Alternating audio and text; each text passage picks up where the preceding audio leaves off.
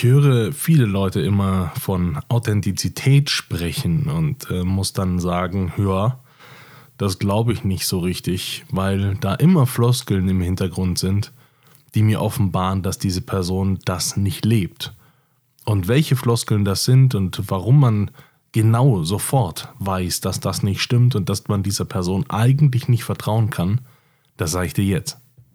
Herzlich willkommen bei meinem Podcast. Mein Name ist Dan Bauer. Ich bin Geschäftsführer der Wingo Consulting GmbH und ich habe einfach mal Lust aufzuhören mit dem Rumgeblende. Wir blenden uns gegenseitig und heucheln uns etwas vor und eigentlich mögen wir es gegenseitig nicht, tun es aber trotzdem. Ich nutze ein Brötchen einfach nur als Legitimation für Nutella. Wenn ich Nutella so esse, dann fühle ich mich schuldig und deswegen nutze ich das Brötchen. Das macht keinen Sinn und das tun wir im Business-Kontext auch und dieser Podcast lässt einfach mal das Brötchen weg. Ich wünsche dir viel Spaß dabei und ich hoffe, du hast viel Inspiration dadurch. Los geht's. Der wirklich wesentliche Punkt, warum man äh, diese Floskeln überhaupt nicht verwenden sollte, ist nicht nur, weil man Authentizität äh, heuchelt, aber sie nicht lebt, sondern viel, viel wichtiger, weil es an deinem Selbstwert kratzt. In dem Moment, wo du selbst weißt, dass du dir nicht vertrauen kannst, sinkt dein Selbstwert. Das baust du dir dann wieder auf mit anderen Sachen, mit irgendwelchen Motivationen oder irgendwelchen Trainings und so weiter oder Erfolgen.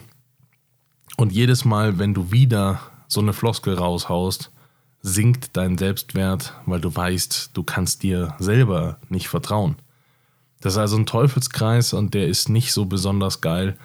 Und äh, da mal brötchenfrei drüber sprechen, das war mir ein persönliches Anliegen, weil mich diese Sätze auch wahnsinnig nerven. Einer meiner absoluten Lieblingssätze ist gerade, ähm, wenn ich äh, mit Geschäftsführerinnen und Geschäftsführern spreche ähm, oder einen Termin mit denen ausmache, ist, Herr Bauer, da ist mir einfach ein Termin reingedrückt worden. Und jedes Mal denke ich mir, cool, du hast also als Geschäftsführer so wenig Macht über deinen Terminkalender, dass man dir einfach so bedingungslos einen Termin reindrücken kann, der dann absolute Priorität hat. Das passiert einfach so. Und ich rede jetzt nicht von den Sachen, die einfach im Unternehmen passieren, die echt wichtig sind, weil die kommuniziert man anders. Herr Bauer, ich habe hier Land unter, kann ich mich morgen bei Ihnen melden? Wäre so ein schöner, effizienter Satz. Das glaube ich. Den Satz glaube ich. Weil Land unter ist, also wenn man das so spezifisch nennt, dann kann ich mir das vorstellen. Aber da ist mir ein Termin reingedrückt worden. Impliziert ja, dass die Person dafür nichts kann, gar nichts. Und immer dann, wenn die Verantwortung abgegeben wird, ist es für mich persönlich ein wunderbar schöner Indikator für, hm, da ist Heuchelei, da wollte ich nicht haben. Und diese Personen, wenn die sich dann Authentizität auf die Fahne schreiben, schwierig. Ist, druckt nicht. Ist, ist schwierig, mag ich nicht.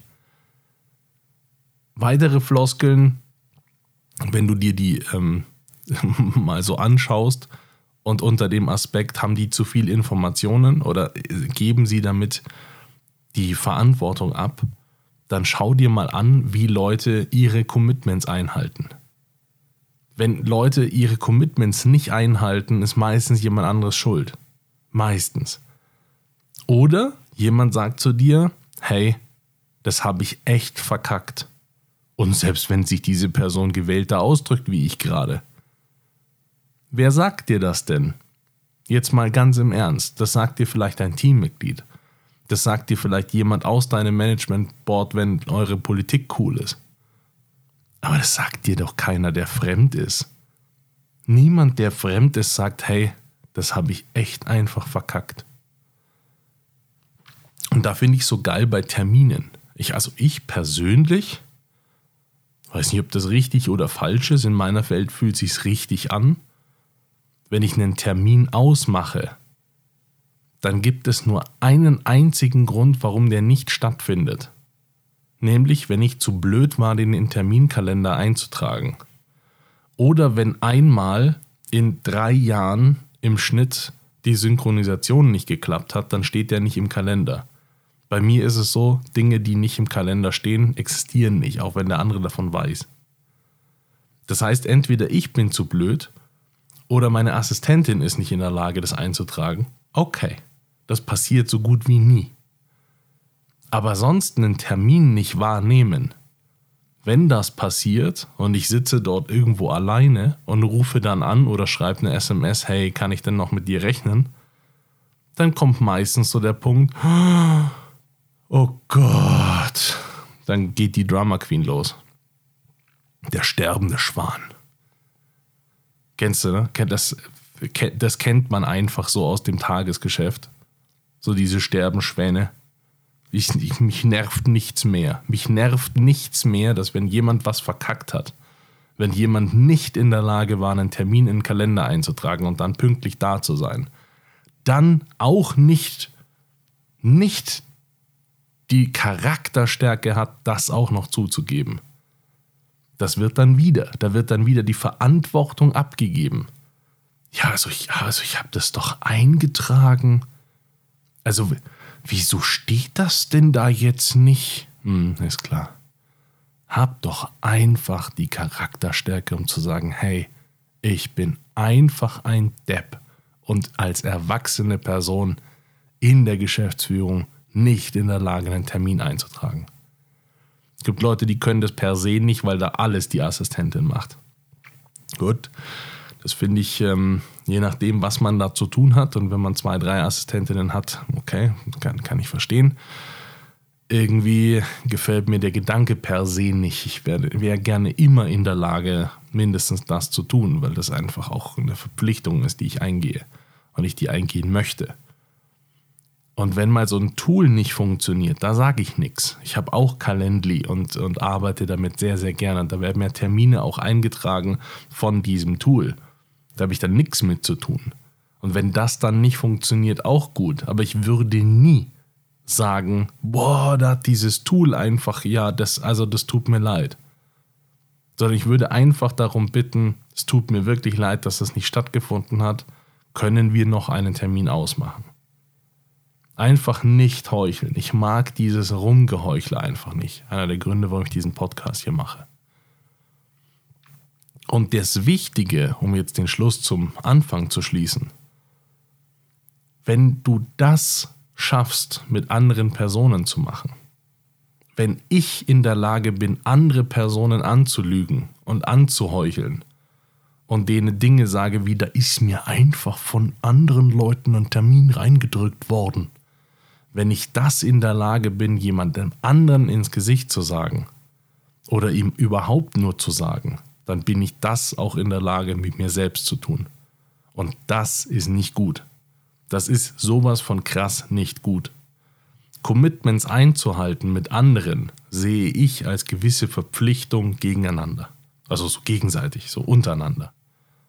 Das ist für mich eine Verpflichtung. Die gehe ich ein. Wenn ich jemandem was zusage, halte ich das. Ich bin eine pünktliche Person. Und wenn ich eine Stunde vorher vor dem Termin da sitze, ich bin pünktlich. Außer da ist irgendwie ein Unfall und ich komme nicht dran vorbei. Da kann ich nichts für.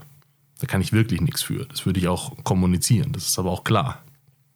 Das ist aber auch schon die einzige Pers äh, äh, äh, Situation. In allen anderen bist du einfach pünktlich. Was gibt, es gibt keinen Grund.